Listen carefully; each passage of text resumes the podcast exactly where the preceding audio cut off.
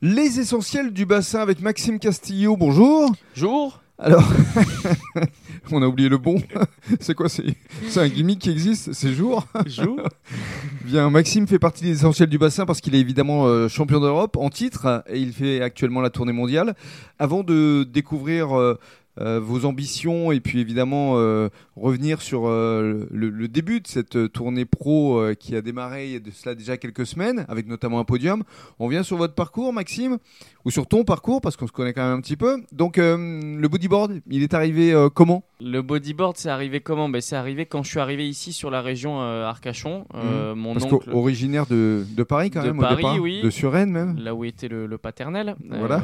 Euh, Donc, euh, ouais, euh, euh, quand je suis arrivé sur le, sur le bassin, il y a mon oncle qui avait monté euh, tout juste son école de surf. Et, euh, Nico, Padoua. Nico, voilà, à Mm. l'Océan Roots. Et, euh, et du coup, voilà, il m'a initié euh, aux pratiques euh, du surf au début. Et ensuite, un jour où c'était un peu gros, euh, les vagues étaient plus. euh, donc plutôt bodyboard. plus meilleur pour le bodyboard et du coup Mhm. c'était plus facile et il m'a initié au bodyboard et là Mhm. du coup je suis resté euh, à fond là-dedans Mhm. euh, complètement fan Donc c'était et il y a voilà. combien de temps ça il y a 10 ans Il y a 10 ans déjà. Ouais. Donc 10 ans, vous démarrez euh, le bodyboard. en Je- euh, plaisir en plaisir Je, je dis vous parce qu'il faut quand même qu'on reste dans un schéma euh, euh, d'invité, mais ce qui est important, c'est c'est de rendre hommage aussi à travers ces podcasts à Nico, parce que je pense que on lui doit, enfin vous, tu lui dois beaucoup. Euh, c'est vrai qu'il euh, t'a donné euh, la gagne, euh, cette envie aussi de performer, euh, Carrément, ouais. ce qui est aujourd'hui le cas. Euh, Raconte-nous un peu ton, ton évolution. Mais voilà, j'ai commencé du coup, comme je viens de le dire, euh, comme ça. Au début, vraiment pour le plaisir. Puis euh, finalement, on m'a in- il m'a initié Nico à quelques compètes. Au début, euh, euh, championnat de Gironde, euh, championnat d'Aquitaine. Puis tout se passait bien. J'ai remporté euh, pas mal de titres. Et du coup, championnat de France. Là, pareil, j'ai gagné les championnats de France. Petit à petit, je me suis qualifié avec l'équipe de France sur les championnats d'Europe.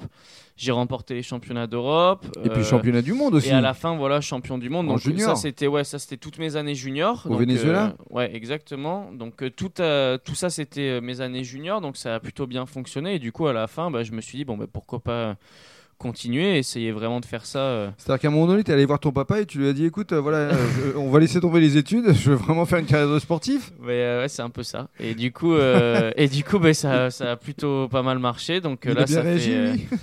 Ouais, ça va, ça, va, ça. Il était cool.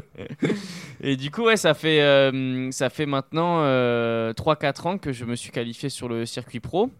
Du coup, voilà, il y a eu des 18. De mes 18 à 20 ans, j'ai essayé de me qualifier. C'était, c'était pas évident parce que c'est quand même la période de transition où on devient euh, vraiment pro et contre du coup des, bah, des, des gars qui sont bien plus forts et qui Ouais. ont entre 25 et 30 ans. Donc c'était pas évident. Oui, mais, puis euh, c'est c'est vrai qu'en plus, dans, dans ce sport qui est malheureusement pas encore extrêmement médiatisé, il y a quand même des, des figures emblématiques euh, Carrément, ouais. en France, que ce Ouais. soit Pierre-Louis Coste ou Amaury Laverne. euh, ouais, ouais. Donc il s'agit aussi de se faire un nom. euh, Est-ce qu'aujourd'hui, euh, Maxime euh, y est arrivé Bah écoute, euh, j'espère, ouais. J'ai- En tout cas, c'est ça, ça marche plutôt bien.